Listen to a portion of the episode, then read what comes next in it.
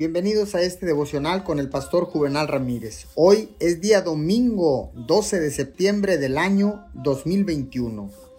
La palabra dice en el libro de Santiago 3:16, porque donde hay envidias y rivalidades, también hay confusión y toda clase de acciones malvadas. Un obstáculo en nuestro caminar con Dios es el hecho de que podamos ser egoístas, especialmente con nuestro espacio personal y la libertad.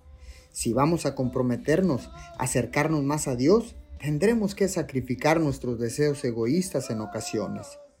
A menudo pensamos que la libertad es poder hacer lo que querramos cuando querramos. Pero la verdadera libertad es vivir en obediencia a Dios y seguir su plan para nuestras vidas. Dios no solo quiere que tenga éxito, sino que lo creó para que lo tenga.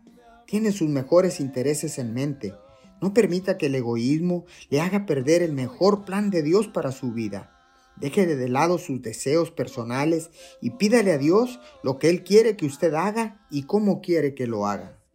Oremos, Señor, porque ahora sé que la persistencia requiere disciplina.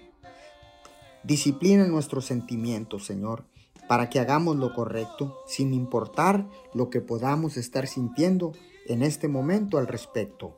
Señor, en el nombre de Jesús, que tu paz venga sobre todos y cada uno de nosotros. Amén y amén.